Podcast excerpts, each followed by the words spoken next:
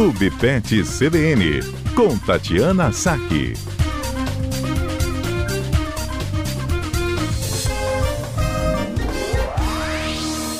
Tati Saque conosco. Antes da chuva, então, a gente traz aqui para o nosso ouvinte uma conversa sobre os nossos pets, que podem também, Tati, sofrer de muita coisa que a gente conversa entre nós, né, humanos, ansiedade, tédio, solidão também, Tati. Tava citando aqui, né, sobre algumas questões que os nossos pets também podem sofrer, assim como nós falamos tanto, né, sobre solidão, tédio e ansiedade. Isso também atinge os nossos animais? Atinge, Fábio, atinge com uma frequência inclusive maior do que a gente possa imaginar, né? Eu acho que nos dias de hoje e o estilo de vida que a gente vive muitas vezes é, acabam gerando alguns algumas dessas desses problemas nos nossos pets, né? Em especial a ansiedade, é, ela pode ocorrer em diversas situações, mas tem uma condição especial que a gente já falou até algumas vezes, que é a ansiedade de separação, né, que, que pode ocorrer naqueles pets que são muito apegados ao tutor, né, ao, ao dono, são animais que são muito dependentes e, e que percebem ali no momento que o tutor vai sair de casa, e já começa a gerar um quadro de ansiedade, o animal já começa a ficar agitado, muitas vezes a ficar impaciente, e, e quando a pessoa sai de casa, o animal começa a, a mostrar comportamentos diversos ali que podem ser bastante preocupantes, né, em diferentes graus. É, mas é uma condição bastante comum e até a gente decidiu falar um pouquinho desse tema por conta da quarentena, né? Assim, como a gente passou um período, muitas pessoas passaram um período muito grande é, dentro de casa, muito próximo aos seus pets, é, a gente teme que, que esses quadros de ansiedade de separação comecem a acontecer com uma frequência maior à medida que as pessoas começarem a deixar seus pets mais sozinhos para voltarem para o seu trabalho. Uhum. É um fato mesmo esse. O que, que, a gente pode fazer para que efeitos assim tão ruins sejam é, menores, né? Quando eles acontecerão ou quando eles acontecem, né? Por exemplo, é, é, igual você falou, né? A retomada de uma parte de uma certa rotina que já não seja tão dentro de casa, mas ainda assim que a orientação seja para que muitas pessoas permaneçam, né? Se puderem. Como é que a gente trata, né? Esses sinais? É, a gente tem que, assim, a gente tem que tomar um pouco de, de cuidado, assim, é, com o, o, período de tempo que o animal passa sozinho, né, se, se o animal passa longos períodos sozinhos, é, se os animais, é, e isso, é, assim, a gente acaba focando mais em cães e gatos, mas ele pode ser uma realidade para outras espécies também, animais que não fazem nenhum tipo de atividade, é, não tem um enriquecimento ambiental, não tem brincadeira, é, e não conseguem expressar o seu comportamento natural. Né? E esses animais eles acabam ficando mais propensos a apresentar esse tipo de, de, de assim, esse tipo de sinal de ansiedade, né? Porque muitas vezes ficam ali entediados ou são muito dependentes do seu do seu tutor e, e aí acabam é, acabam tendo esse tipo de problema. É assim, pode ser, não, pode não ser tão simples, né? A gente tem que tentar identificar primeiro é, em que circunstâncias que esse animal fica ansioso, né? E aí, quando é Sim. é ansiedade de separação, é quando o animal, é quando o tutor está saindo de casa, e aí o tutor percebe que quando ele volta, ele, é, um vizinho reclamou de um choro ou de um uivo excessivo, é, o animal vocalizou o tempo todo, ficou é, latindo incessantemente ou os cães é mais fácil da gente perceber o comportamento externamente, né? Os gatos já é um pouco mais difícil. Mas o tutor pode perceber uma porta que foi toda arranhada, já vi animais mastigarem a porta, é, destruírem uma porta de madeira, é, móveis destruídos, xixi e cocô fora do lugar, eles costumam hum. fazer. E alguns animais podem até, dependendo do, de como ele manifesta, né? Alguns animais começam a lamber as patas e fazer feridas por lambedura ali naquele naquela solidão, naquele tédio, naquele nada para fazer, ele começa a lamber, lamber, lamber a pata e faz uma ferida crônica. Né? Então, hum. são, assim, alguns dos sinais de que esses animais podem estar sofrendo de ansiedade e a gente tem que tentar é, é, é um conjunto, né? Eu acho que é uma parceria entre o tutor e o, e o animal. Né, tentar fazer com que a saída do tutor de casa não seja um problema para esse animal, que, que ele associe com alguma coisa boa. Né? Então, você tentar é, oferecer alguma coisa que ele goste muito no momento que você estiver saindo, é, por exemplo, um brinquedo recheado com alimento para o animal se distrair, é, ou um brinquedo que ele goste muito ali de, de, de brincar. Para os cães costuma funcionar muito bem é, cansá-lo, né, cansar o animal, assim, os, os, cães precisam de passeio, né, então muitas vezes você fazer um bom passeio com o animal antes de sair de casa e deixá-lo cansado para que ele descanse enquanto o tutor não está em casa também podem ser boas opções. Ótimo. É, o nosso ouvinte pode participar falando do que ele vê desses sinais, o que já percebeu também pelo 99299-4297. É, eu comentei aqui no início. Uh, foi não, final do ano passado, acho que eu comentei. Vocês, não sei se lembra que eu falei que uma vizinha deixou é, a poodle dela aqui em casa. E eu comecei uhum. a perceber, então, que eu tenho um gato, né? Uma gata. Então, mas eu não tenho a prática aí com os cães, ainda mais os pudos muito peludos. Mas eu comecei a perceber que é, lambia muitas patinhas. E agora que você falou, é, me lembro é, que talvez seja um momento justamente que ela não estava na casa dela, sem né, os tutores dela, num ambiente, claro, né, seguro, confortável, mas sem a presença né, de quem ela está acostumado.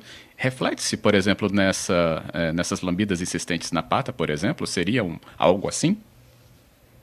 Então, pode ser, Fábio. Assim, tem duas condições mais comuns, assim, que costumam fazer com que os, os animais é, se, se, lambam insistentemente. Tem a lambedura das, da, dos pezinhos mesmo, entre os dedos e, e, e embaixo ali na, na, região dos coxins, é, que é uma lambedura que às vezes, se o poodle for branco, acaba ficando até numa cor mais marrom, mais escura por conta da saliva, e isso pode ter relação com quadros alérgicos, né, ou de atopia ou de alergia alimentar, é muito comum, muito comum uhum. mesmo, e a, a dermatite psicogênica que a gente fala, que é essa decorrente do tédio ou da ansiedade, ela geralmente ela ocorre numa região um pouquinho mais alta nas patas da frente, é bem na articulação da, da na primeira articulação da patinha, é, na articulação maior ali do carpo que a gente fala.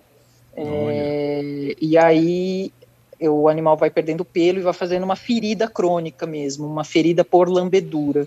Então uhum. teria que tentar diferenciar, mas pode ser sim por ela ter ficado sozinha num ambiente, num ambiente diferente, com certeza. Entendido. O Roger está falando da situação dele, o cãozinho dele, Puff, bem tranquilo de manhã, dorme à tarde, é, mas após as 19 horas muda tudo, Tati. Costuma ficar bastante agitado, aí ele passeia, come e fica querendo brincar, mesmo assim, até as 10 da noite. Um cão mais noturno tem isso também do comportamento?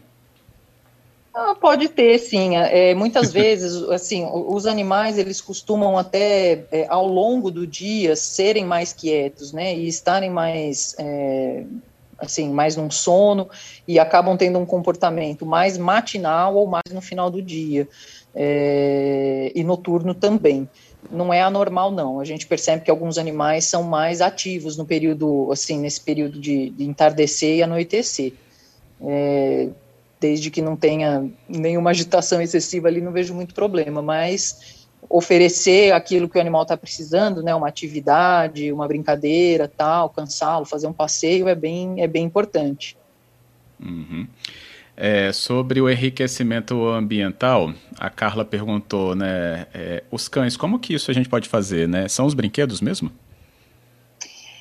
Então, são os brinquedos, né? Assim, a gente tem uma, a gente tem uma ideia, é, muitas vezes, de deixar os brinquedos à vontade para os animais ali, todos espalhados pela sala ou pelo, pelo ambiente onde o animal fica, o que não é muito legal. Às vezes é, é interessante você oferecer diferentes brinquedos em diferentes momentos e não deixar o tempo todo à disposição.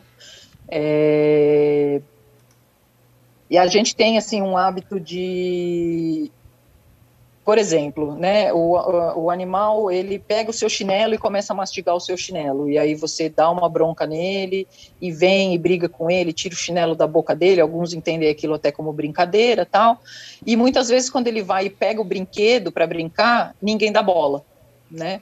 Então uhum. a gente tem que ensinar o cão é, quando ele pega um brinquedo, quando ele pega um objeto dele, né, pra, de uso dele, é, da gente dar um reforço positivo, fazer uma brincadeira, é, dar um parabéns, fazer um afago e ele entender que é, que aquele brinquedo é o brinquedo dele e que e, e oferecer isso como um estímulo para ele, para que ele seja estimulado a brincar com os brinquedos dele.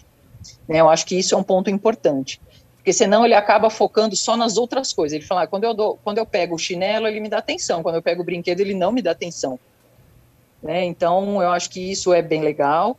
Os brinquedos também não estarem o tempo todo à disposição. É, os brinquedos recheáveis, que você pode colocar é, um pouco de patê, manter congelado e oferecer para o animal a hora que você vai sair de casa, pode ser uma distração muito boa. Ou um osso um pouco maior, que o animal vai passar um bom tempo ali distraído para roendo, eu acho que pode ser interessante. E a gente tem que lembrar, eu ouço muitas pessoas falando assim: ah, eu comprei o brinquedo pro meu cachorro, mas ele destruiu tudo. Que ótimo, né? é, os, brin os brinquedos dos cães são feitos para serem destruídos. Então é melhor que ele, que ele entenda que, que o brinquedo é para ele brincar e destruir e as outras coisas da casa não, né? E esse treinamento ele tem que começar desde cedo. A gente tem que ficar atento desde cedo a estimular o animal a fazer isso. Hum, ótimo. Uh, tem aqui também sinais que as calopsitas emitem. é o Rubens. Ele está dizendo, ó, por conta do inverno aqui, ele mora nos Estados Unidos, né? Ele fala, a casa fica muito fechada e a calopsita deles tem a liberdade de voar então na casa toda, sem roer os móveis, ele cita aqui. Mas quando está sozinha e ele acompanha pelo monitoramento, ela canta procurando alguém. Aí quando chega, né, o pessoal chega na casa, aí começa a cantar o tempo todo, sempre com um fio-fio de agradecimento. E esse comportamento, assim, quem já teve o mínimo de proximidade com calopsita, acho que sabe como é que é mesmo. É, fica com um canto mais curto, mais repetitivo quando alguém chega assim. Uhum. É, assim, é, eles procuram, né? Porque eles criam um vínculo. Então, quando eles estão sozinhos, eles acabam é, manifestando esses comportamentos de como se estivessem chamando realmente. Né? Uhum. E isso também acontece com com os cães, acontece com os gatos. Eu tinha uma gata é, que ela era muito, muito apegada comigo, ela era uma gata muito carente, e não foi uma coisa, não foi um comportamento que eu estimulei nela, ela veio de abrigo, é, ela era daquele jeito desde que eu adotei, extremamente apegada e grudada, onde eu estava, ela estava junto, e na ocasião meu ex-marido sempre falava, ele falava assim, você fecha, quando você fecha a porta, e desce o elevador na, na, na, na ocasião, né? É, é, só você virar as costas, essa gata sai miando pela casa toda, ela anda todos os cômodos da casa, miando, às vezes até com um bicho de pelúcia que ela tinha, de estimação ali, ela andava com o bicho pela boca, me procurando. E às vezes ela passava um bom tempo fazendo isso, e era só comigo. Quando ele saía de casa, ela nem ligava. Né? Então era muito comum. E, e você via que ela meio que, que, que ela estava um pouco em sofrimento ali, sabe? Tipo, onde ela tá, uhum. para onde ela foi, eu quero a minha dona, eu quero que ela volte. É, tem uma reação, eu acho que eu me identifiquei que eu vi que isso também acontece às vezes por aqui, mas não com essa intensidade diária, assim, né? Ou sempre que alguém sai. É, Tati, e aí vem aqui a Lúcia e fala: é, nesses sinais mais preocupantes, o que, que a gente faz então? Busca o veterinário? Olha, é, então, às vezes, às vezes precisa inclusive de intervenção medicamentosa, tá? Alguns animais podem precisar de medicamento para controle de ansiedade ou até um antidepressivo. É, tem alguns animais que precisam tomar realmente medicação, é, mas grande parte das vezes esses animais vão precisar ou de um trabalho de, um de um bom adestrador, né, que faça um treinamento conjunto, porque o treinamento, a gente tem que entender que parte do comportamento do animal pode ser culpa nossa também, tá? Por reforços que a gente faz inconscientemente, mesmo que a gente não perceba. Então, é, é provável que precise do trabalho de um adestrador é, trabalhando a família e o animal. É importante que sempre todas as pessoas da casa é, tenham o mesmo tipo de comportamento, né? Porque às vezes a gente quer mudar um hábito, a gente quer fazer uma coisa e uma pessoa está empenhada e as outras não, né? Então uhum. isso também pode atrapalhar bastante.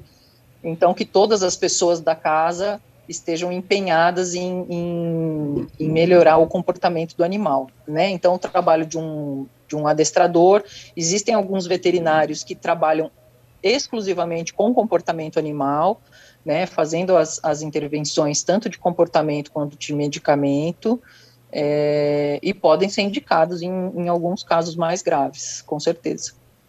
Beleza, é isso. Tati Saki, muito obrigado pela conversa aqui no nosso Clube Pet.